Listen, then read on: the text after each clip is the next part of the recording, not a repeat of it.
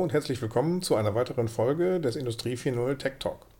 Mein Name ist Jörn Steinbeck, ich bin Partner beim Institut für Produktivität in Aachen und ich habe heute Professor Dr. Markus Focke von OEE Cloud zu Gast. Hören wir rein.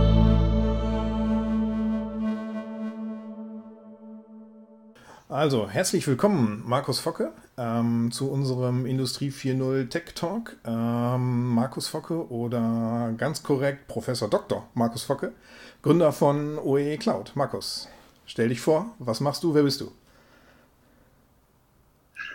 Ja, hallo Jörn. Also nenn mich bitte erstmal Markus, den, auf den gesamten Titel und Sermon verzichten wir hier, glaube ich. Das ist, das ist etwas sperrig. Also mein Name ist Markus, Markus Focke. Ich bin hier Professor für Operations Management an der FH Aachen. Ich bin Unternehmensberater mit einer eigenen Unternehmensberatung, dem Institut für Produktivität. Und ich habe vor zwei Jahren äh, das Unternehmen OE Cloud gegründet. Ähm, aber da reden wir ja gleich noch drüber, mein kleines IT-Unternehmen. Ansonsten bin ich Anfang 40, habe zwei Kinder und bin überzeugter, schlanker Produktioner. Okay. Also Professor, Berater, Unternehmer, ist das normal in einem Umfeld? also das ist ja das moderne Portfolio-Work, würde ich sagen. Okay. ähm, ja, was, was steht dahinter? Ne? Du ähm, kannst die neuen theoretischen Themen an der Hochschule lernen und im Zusammenspiel mit Unternehmen gegenseitig äh, einsetzen. Damit bleibst du auf dem Boden mit beiden Beinen, damit entwickelst du keine Elfenbeintürme. Ähm, deswegen macht das total Freude, auf, sowohl auf der praktischen Welt mit den Unternehmen als auch in der Hochschule mit den Studis zu sprechen. Das ist schon total gut. Und wie, wie spricht man mit Unternehmen? Das ist entweder natürlich als Berater, weil es großen Beratungsbedarf gerade im Mittelstand gibt, ähm, aber natürlich auch im Bereich Digitalisierung, IT, wo es ebenfalls großen Bedarf gibt. Und das sind meine beiden praktischen Portfolios. Okay. Ja, super. Dann fokussieren wir uns doch mal auf OEE Cloud. Ähm, hilf uns als erstes doch mal das Konzept der OEE zu verstehen. Die OEE oder die Overall Equipment Effectiveness ist die wahre Anlagenverfügbarkeit. Ähm, bevor ich auf die Kennzahl gehe, einmal Hintergrund. Die meisten Unternehmen meinen, dass die technische Verfügbarkeit widerspiegelt, wie gut ihre Anlagen laufen. Das ist natürlich total falsch. Ähm, es geht darum, dass du weißt, wann läuft meine Anlage und wenn sie läuft, läuft sie mit der richtigen Geschwindigkeit. Und wir haben schon sag mal, in den letzten zehn Jahren die Untersuchungen der OE zeigen, dass die organisatorischen Probleme häufig viel größer sind als die technischen Probleme. Und die werden in der technischen Verfügbarkeit nicht abgebildet. Dann hat sich die OEE auch aus der schlanken Produktion, ja, der Takeda hat da vor also nicht, ein paar Jahren da in Japan was zu entwickelt, ähm, ist die OEE entstanden. Und die besteht eigentlich aus drei Faktoren. Das ist einmal der Verfügbarkeitsgrad, einmal der Leistungsgrad und einmal der Qualitätsgrad. Und ich komme da gleich nochmal drauf, will nicht dozieren. Möglichkeit, deine Probleme, die du an der Anlage hast, zuzuordnen. Und wenn du die zuordnen kannst, dann kannst du deine Anlage verbessern. Deswegen ist die OEE im Moment der Branchenstandard, den du eigentlich findest in der Fertigungs- Industrie, ähm, um zu gucken, ob deine Anlagen richtig laufen und wo du deine Verluste hast. Okay. Soll ich noch mehr dazu erzählen? Ja, genau. Du, du, du, hast jetzt hier so ein bisschen angeteasert, die, die drei Faktoren, Verfügbarkeit, Leistung und Qualität. Lass doch da noch einmal kurz ein bisschen tiefer reingehen, ähm, dass man das vielleicht mal am praktischen Beispiel verstanden hat. Wann verlieren wir Verfügbarkeit, wann verlieren wir Leistung und so weiter? Das können wir gerne machen. Ähm, wenn ich mir, wenn ich mir vorstelle, ich habe ich hab eine Anlage gekauft, zum Beispiel eine Kaffeemaschine, und an dieser Kaffeemaschine habe ich mir ausgerechnet, kann ich 300 Kaffee pro Tag irgendwie rauslassen. Ja, und am Ende des Tages gucke ich drauf und es sind nur 200 Kaffee verkauft worden. Aber den ganzen Tag hat irgendwie eine Schlange vor der Kaffeemaschine gestanden und versucht, Kaffee zu zapfen. Dann frage ich mich ja, hä, wie kann das sein? 100% Anforderung, eigentlich wollten die ganzen Leute Kaffee kaufen, aber 100 Leute konnte ich nicht bedienen. Was, was lag, woran lag das? Und da ist die OEE die richtige Kennzahl, weil du schaust ja an, erstens, ähm, wie viel Zeit hat denn die Anlage eigentlich gestanden? Also meine Kaffeemaschine, wie viel Zeit stand die nicht zur Verfügung, weil die keinen Kaffee produziert hat? Das kann zum Beispiel sein Trester leeren zwischendurch, wir kennen das alle, ja. Ich bin immer derjenige, bei dem der Trester geleert werden muss. Ähm, oder ähm, Bohnen nachfüllen, Milch ist leer, ja, alle möglichen Fehler, die. Oder Anlagenstörungen, da muss ich wieder hingehen und muss jemand kommen und einen Code eingeben oder solche Sachen. Ja. Das sind typischerweise Sachen wie technische Störungen, aber auch wie Rüsten umbauen auf ein anderes Produkt oder eben auch Material fehlt. Ja, die ganzen organisatorischen Themen. Das ist der Verfügbarkeitsgrad. Okay. Gibt mir an, wie viel Zeit am Tag ist meine Anlage wirklich gelaufen. Ja? Das ist der erste Teil. Das liegt, wenn du gut bist, so zwischen, sagen wir mal, 75 und 85 Prozent, höher eigentlich selten. Ja? Der zweite Grad ist der Leistungsgrad. Und das ist, wenn die Kaffeemaschine läuft, heißt das nicht, dass sie mit voller Geschwindigkeit läuft.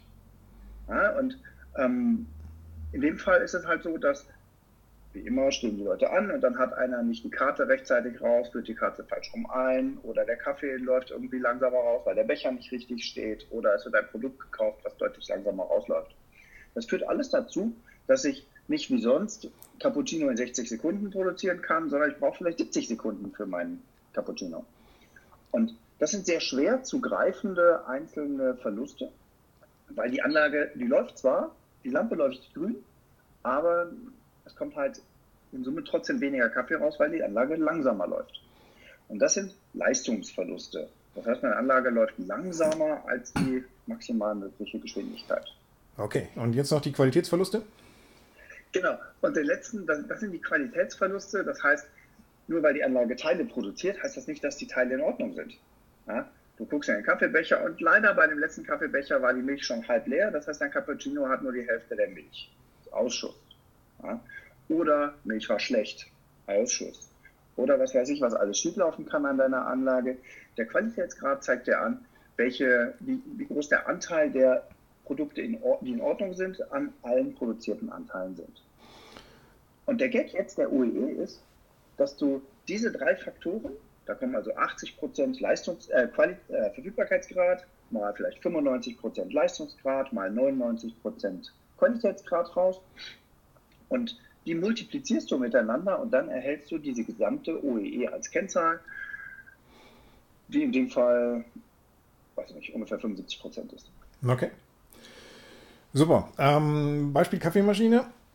Verständlich. Ähm, wie ist denn aber die Idee entstanden, dieses ganze Thema individuell, also für eine, für die Industrie zu entwickeln? Also wie seid ihr auf die Idee gekommen, OE Cloud zu entwickeln? Oh, wie, wie entstehen solche Ideen? Du sitzt in der Sonne und ich glaube, wir haben Kaffee getrunken ähm, und diskutieren darüber, dass wir ähm, von einem Kunden kamen, der riesig Probleme hat, die OEE e handschriftlich aufzunehmen. Ja, dann ist das aufwendig, dann muss das aufwendig ermittelt werden, dann muss man erstmal zwei Wochen lang die Mitarbeiter bitten, das aufzuschreiben und sowas. Die, OEE e ist eine spannende Kennzahl, aber ist auch eine komplizierte Kennzahl und die ist aufwendig beim Aufnehmen. Okay. Und wir haben da gestanden und haben gedacht, äh, das kann eigentlich nicht sein, dass wir im Jahr 2016, was das war, irgendwie, 2015, ähm, sowas noch händisch machen müssen. Das ist doch totaler Quatsch. Ja? In Zeiten von einplatzigen Computer wie Arduino und Raspberry, die für wenig Geld zu kriegen sind, mit günstigen Sensoren und sowas, das muss doch billiger geben.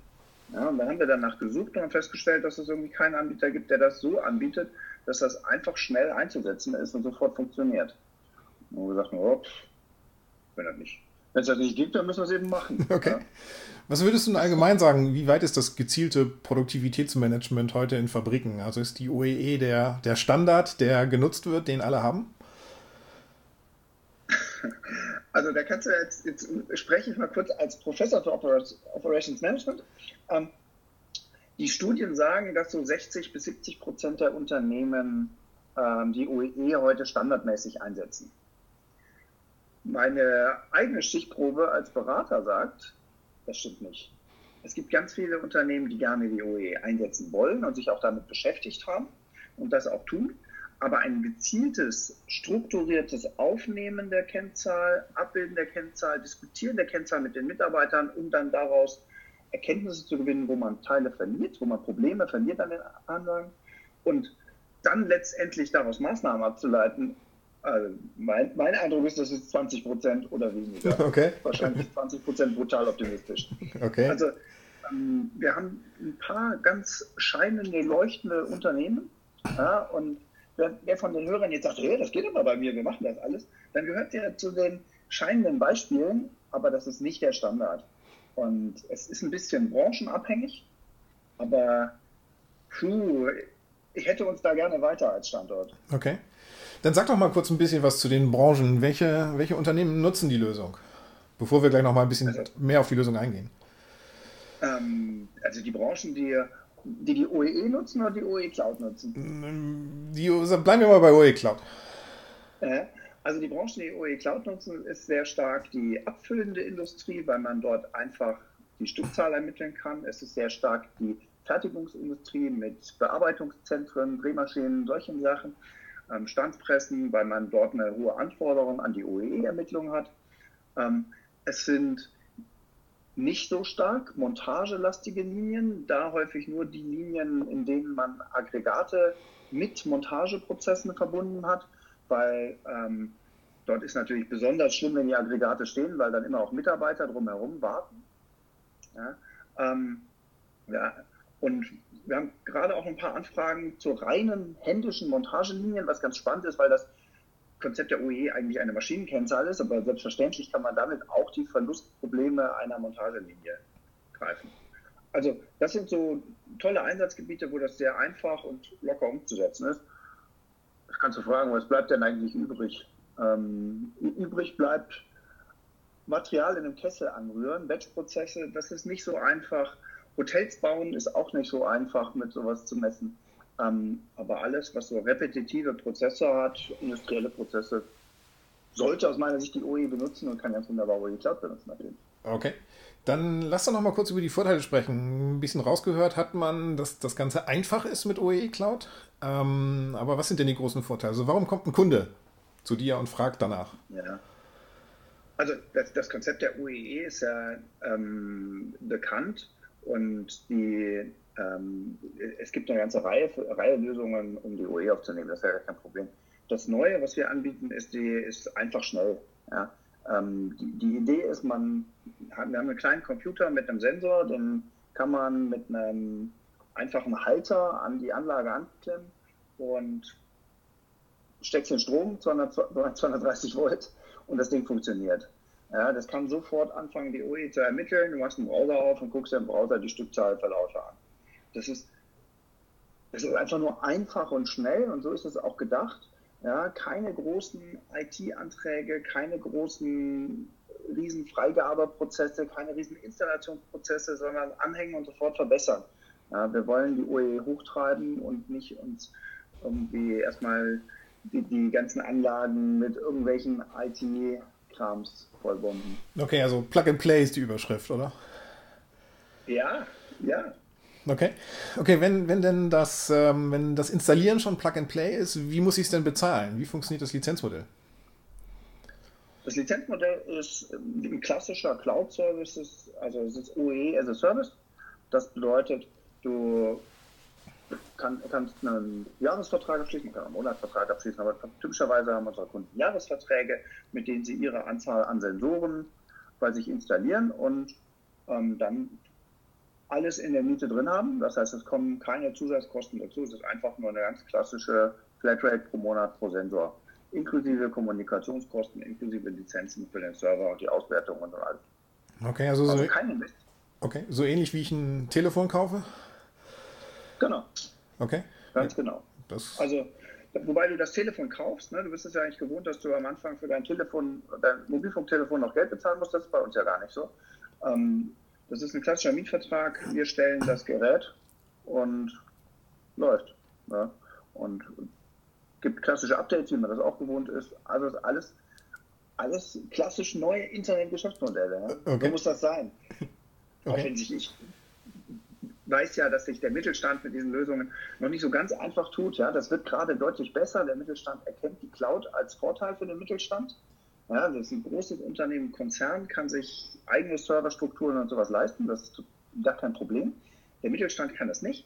Und deswegen ist unsere Lösung gerade für den Mittelstand attraktiv. Okay. Ja.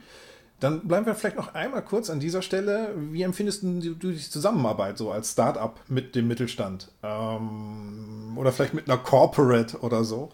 Ähm, gibt es da besondere, gibt's da irgendwie besondere Herausforderungen oder besondere Geschichten, die du vielleicht mit uns teilen kannst? Boah, ähm, also der, die, die, Zusammenarbeit bietet natürlich alles, was man sich an Zusammenarbeit vorstellen kann, ne? also mit Licht und Schatten. Ähm, gibt so Tage, wo du einfach nur denkst, ah, ich muss die Welt retten und dann gibt es wieder Tage, wo du glücklich durch die Gegend läufst und denkst, die Welt ist gut.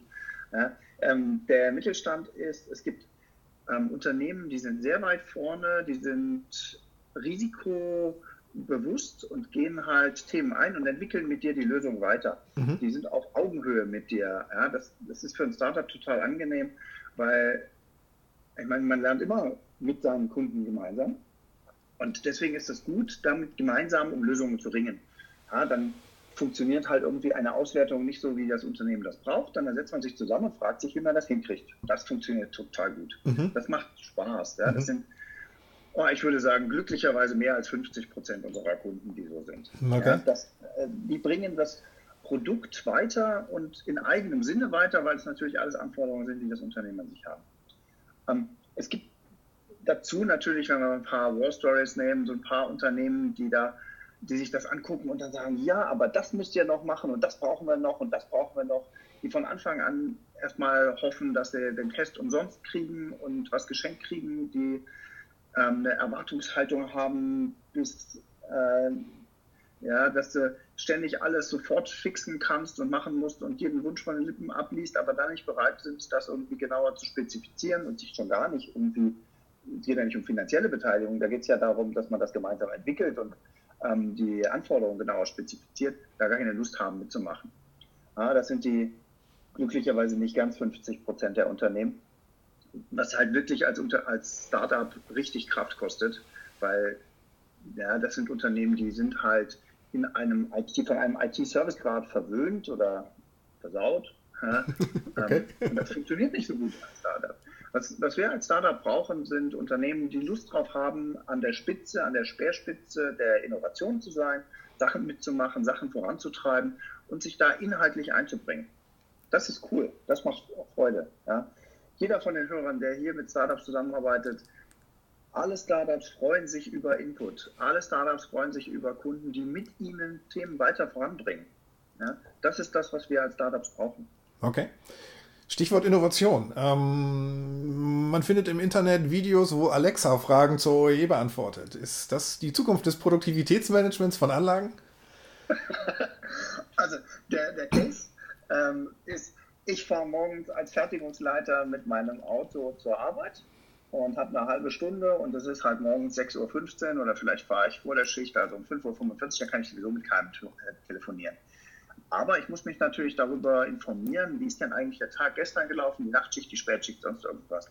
Deswegen führt mich mein erster Blick irgendwie an die Boards oder in meine Reports, die ich mir auf mein Handy weiterleiten lasse. Das ist Old Age. Ja? Der neue Use Case ist, ich sitze im Auto und sage, hey Alexa, wie war die Nachtschicht auf der Linie 8? Und dann sagt mir Alexa, die OEE der Nachtschicht war 62 Prozent. Deine Hauptausfallgründe waren Rüsten, Stillstand durch Mitarbeiter fehlt und weiß ich nicht was. Insgesamt habt ihr 16.252 Produkte auf Linie 8 produziert. Ja? Ähm, das, äh, und das kann ich im Auto beim Fahren machen. Und die ähm, modernen Sprachassistenten, Sprachsteuerung wie Alexa und sowas werden so viel besser, dass du ja quasi in Kommunikation mit denen gehen kannst. Und ja, klar kommt das. Also, hey, äh, Sachen in Tastatur eintippen, da sind wir die letzte Generation, die das noch den Hauptteil ihres Arbeitslebens gemacht hat. Und mit OE Cloud und Alexa kommen wir, kommen wir da ein Stück weiter. Ja. Das wird nicht die einzige Möglichkeit sein, darauf zuzugreifen, natürlich nicht. Ähm, aber es schließt die Lücke in manchen Bereichen, wo halt Sprachkommunikation viel besser ist als Lesen und Schreiben. Okay. Dann nochmal Stichwort Innovation. Ähm, ihr redet auch über künstliche Intelligenz. Was macht ihr in dem Umfeld? Großes Wort, ne? künstliche Intelligenz. Ich lasse Professorat komplett weg, was das ist. Und wir unterstellen einfach eine Auswerte, einen Auswertemechanismus durch einen Server. Ja, und die KI ähm, schaut sich an, wie läuft dein System und ermittelt daraus was. Ganz konkret machen wir dazu Mustererkennung. Das heißt, wir arbeiten an Anomalienerkennung oder wann läuft die Anlage gut, wann läuft die Anlage schlecht. Wir wollen erkennen können, was für Störungen vorliegen oder und solche Störungen erstmal ex post auswerten. Ja, also in der Rückwärtsbetrachtung die Auswertekompetenz der Mitarbeiter steigern. Wir wollen es nicht für die Leute machen. Ne? Also der KVP-Manager ist nicht derjenige, der dann ähm, damit arbeitslos wird, weil er nicht mehr auf die Daten gucken muss, sondern der wird mit der Nase auf bestimmte Teile gestochen, äh, geschoben. Und das ist mehr so, ein, ja, so eine Diskussion, so ein Sparring miteinander, wo, ähm, wo immer gesagt wird, und hast du gesehen, dass deine Rüstzeit im letzten Monat pro Rüstvorgang um 15 Prozent gesunken ist? Ja? Solche Sachen. Hast du gesehen, dass deine Rüstzeit pro 5, um 15 Prozent gestiegen ist, obwohl du häufiger gerüstet hast, was ja eigentlich nicht sein darf. Ne? Ähm, oder hast du gesehen, dass deine Anlage häufiger wegen technischen Stillständen ausgefallen ist? Solche Sachen. Das ist die einfache Variante der KI. Woran wir auch arbeiten gerade, und das ist ein bisschen das Forschungsfeld, ähm, wir haben so einen Forschungsantrag dazu gestellt und auch genehmigt bekommen. Wir wollen das äh, vorausschauend machen können. Ja, wir wollen auf Basis von bestimmten Mustern und Verläufen in unserer Stückzahl und OEE-Meldungen wollen wir prognostizieren, was passiert eigentlich in der nächsten Schicht. Ja? Ist die OEE in der nächsten Schicht gefährdet, weil wir wissen, dass alle so und so viele Stunden bei dem Verlauf, mit dem Zappeln der Linie irgendwelche Probleme entstehen. Ja? Und sowas prognostizieren zu sagen, das ist total cool und das ist das, was wir gerade erforschen. Ähm, theoretisch könnte man davor sitzen und das selber machen übrigens. Die Mitarbeiter an der Anlage können das. Wenn man heute mit den Jungs an der Anlage spricht, die, die sagen, oh, die Anlage läuft schon wieder so schlecht, wir wissen schon, da dann in, weiß ich nicht, zwei, drei Stunden ist der Etikettierer kaputt oder in zwei, drei Stunden geht der Flaschenausrichter kaputt. Oder wenn wir das machen, dann wissen wir, wenn die Anlage sich so anhört, dann müssen wir, weiß ich nicht, das und das Ventil wechseln. Ja? Ähm, sowas wissen die Mitarbeiter heute schon. Ähm, und sowas versuchen wir eben bei uns über OE Cloud auch zu ermitteln und dann als vorausschauender sag mal, Alarm darzustellen. Okay, Forschungsgelder hast du jetzt ein paar Mal erwähnt. Kannst du uns ein bisschen was dazu sagen? Also wie kommt man daran oder an welche Randbedingungen ist das geknüpft? Ist ja vielleicht auch interessant für andere. Klingt jetzt erstmal so, als ob man da Geld für etwas bekommt, was man, äh, was, was, was einen selbst nach vorne bringt oder die Industrie nach vorne bringt. Was muss man dafür tun? Klar. Also der, der, der Standort Deutschland, das ähm, Bundesministerium für Forschung, ähm, äh, ist, ist glücklich darüber, über jedes Unternehmen, das mit den Hochschulen zusammenarbeitet. Und es gibt verschiedene Arten, ähm, Forschungsgelder zu beantragen. Es gibt einmal Teilnahme an einem Forschungskonsortium, wo eine Hochschule, Universität eben ein Forschungsvorhaben macht und daran beteiligt man sich, entweder mit Personalleistung oder mit Geldleistung. Und dann kriegt man da am Ende was raus. Die zweite Variante ist, man beantragt das als Unternehmen selber. Es gibt in Nordrhein-Westfalen zum Beispiel die Innovationsgutscheine. Ja, da kann man ich glaube, gerade 32.500 Euro an Forschungsförderung beantragen. Von diesen 32.500 werden 80 Prozent gefördert, also 25.000 Euro bekommt man als Kleinunternehmen ähm, dazu. Das bedeutet, dass man eine, ein Forschungsvorhaben von ungefähr, weiß ich nicht, drei bis sechs Monaten Dauer damit durchaus durchführen kann mit einer Hochschule, wo man sagt, hey, da will ich spannende Sachen machen. Ja? Also ich will bei mir meinen OE-Verlauf machen. Ich will bei mir mit künstlicher Intelligenz bestimmte Bedienparameter äh, erforschen oder solche Sachen. Ja? Und darüber kann man heute ganz viele gute Forschungsmittel beantragen, weil die Bundesregierung das Thema KI, ähm, Digitalisierung der Produktion, Industrie 4.0 nach vorne treiben möchte und das auch tut. Ja, die, in den letzten Jahren, ich glaube seit 2013, sind über 800 Millionen Euro von der Bundesregierung dafür bereitgestellt worden. Ja, das ist so.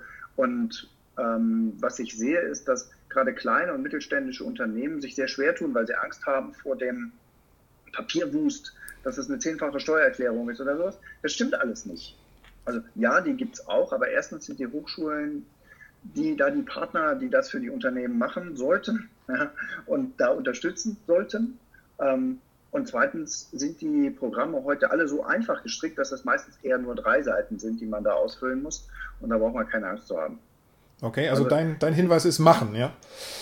Äh, ähm, absolut machen. Geht an die Hochschulen, sprecht mit den Leuten. Da sitzen überall kompetente ähm, Doktoranden, Professoren, die Lust drauf haben, mit Unternehmen zusammenzuarbeiten, was zu erforschen. Und das ist eine totale Win-Win-Situation an der Stelle. Okay. Und Forschungsförderung macht Spaß, das ist gut. Kann gute, tolle Sachen machen. Außerdem kann man natürlich, wir kommen ja alle so in den War for Talents, wo die Unternehmen Probleme haben, junge, gute junge Leute zu kriegen. Äh, die Hidden Agenda für jedes Unternehmen muss ja sein, da Leute kennenzulernen, die man hinterher ein Jobangebot machen kann. Okay, also zwei Fliegen mit einer Klappe geschlagen. Oder wahrscheinlich sogar mehr als zwei. Okay, gut, super. Du, dann lass uns das Ganze doch hier mal so ein bisschen zusammenfassen mit, mit einer Abschlussthese oder einer Abschlussfrage von mir und einer Abschlussthese von dir. Wo siehst du die Zukunft der Innovation in der, in der Anlagenproduktivität und in der Fabrik OEE? E? Hast du da so drei, fünf Punkte, wo du sagst, da geht die Zukunft hin? Also, ich möchte ja zuerst mal mit einem Zitat starten.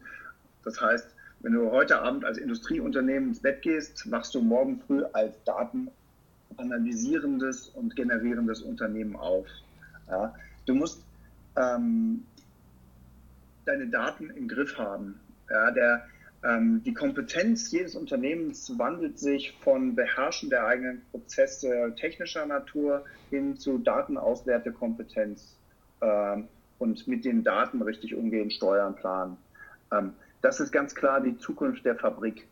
Und da gehört die OEE mit dazu. Da ist die OEE ein unabdingbarer Bestandteil von, weil du nur mit der OEE wirklich zielgerichtet die Anlagen verbessern kannst und dir anschauen kannst, wo deine Hauptverluste sind. Das ist ja eine Priorisierungskennzahl, ähm, die hilft, dass man an den richtigen Themen arbeitet. Das ist natürlich an den richtigen Themen auch in der Vergangenheit schon richtig gewesen ähm, und ist es in der Zukunft weiterhin. Äh, deswegen ist ganz klar die Zukunft der Fabrik, der Fabrik OEE, wie du gefragt hast, ähm, Analysieren der OEE-Daten, äh, die gemeinschaftliche Prognose mit einer künstlichen Intelligenz und dann daraus aber wieder Maßnahmen abzuleiten, die aus Menschen kommen, ähm, um schneller zu werden, schneller besser zu werden, sodass eine OEE von 90 Prozent nicht so ein einzigartiger Traumzustand ist, sondern eigentlich der Standardzustand unserer Anlagen. Wir kaufen unsere Anlagen doch, damit die Anlagen laufen und nicht damit sie rumstehen. Und letztlich ist das das, was uns hilft, die Fixkosten pro Stück runterzubringen. Deswegen, ich bin da total positiv und Zukunft hört sich so weit weg an. Ich glaube, das ist irgendwas, was wir in den drei bis fünf Jahren diskutieren. Und es betrifft auch nicht nur neue Anlagen, sondern das Schöne ist, dass ich solche Sachen auch mit meiner Drehbank oder mit meiner Fräse von 1984 machen kann oder von 1972, diese grünen Maschinchen, die da stehen. Ja. Ähm, das Alter der Produktionsanlagen ist total egal. Ja. Die Sensoren sind heute alle in Retrofit möglich und da, das sollte keinen abschrecken. Eine neue Anlage muss keiner dafür kaufen. Wahrscheinlich sogar weniger neue Anlagen kaufen. Ähm, das müsste man eigentlich mal untersuchen. Habe ich noch nicht drüber nachgedacht. Also weniger neue Anlagen kaufen und dafür die existenten Anlagen besser ausnutzen. Genau, weil die, die Bearbeitungsqualität und Bearbeitungsgeschwindigkeit der Anlagen war auch schon vor 20 Jahren kein Problem. Ja? Ähm, die Anlagen verfügen halt nur nicht über die Sensorik und über die Steuerung, um die ausreichenden Daten zu erzeugen, die du brauchst. Die musst du halt im Nachhinein nachrüsten. Ja, super, das ist doch eine Perspektive für jedes Unternehmen. Ja, absolut, absolut. Also, super. Dann, dann lass uns an dieser Stelle mal schließen. Vielen Dank für das Interview, vielen Dank für die, für die Einblicke, die du uns gegeben hast. Und ähm, ja, hat Spaß gemacht. Sehr gern, mir auch. Tschüss.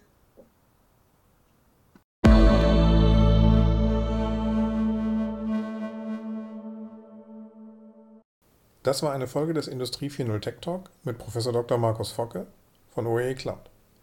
Wer einen von uns kontaktieren möchte, macht dies am besten über LinkedIn. Gerne verbinden, gerne folgen. Bis zum nächsten Mal.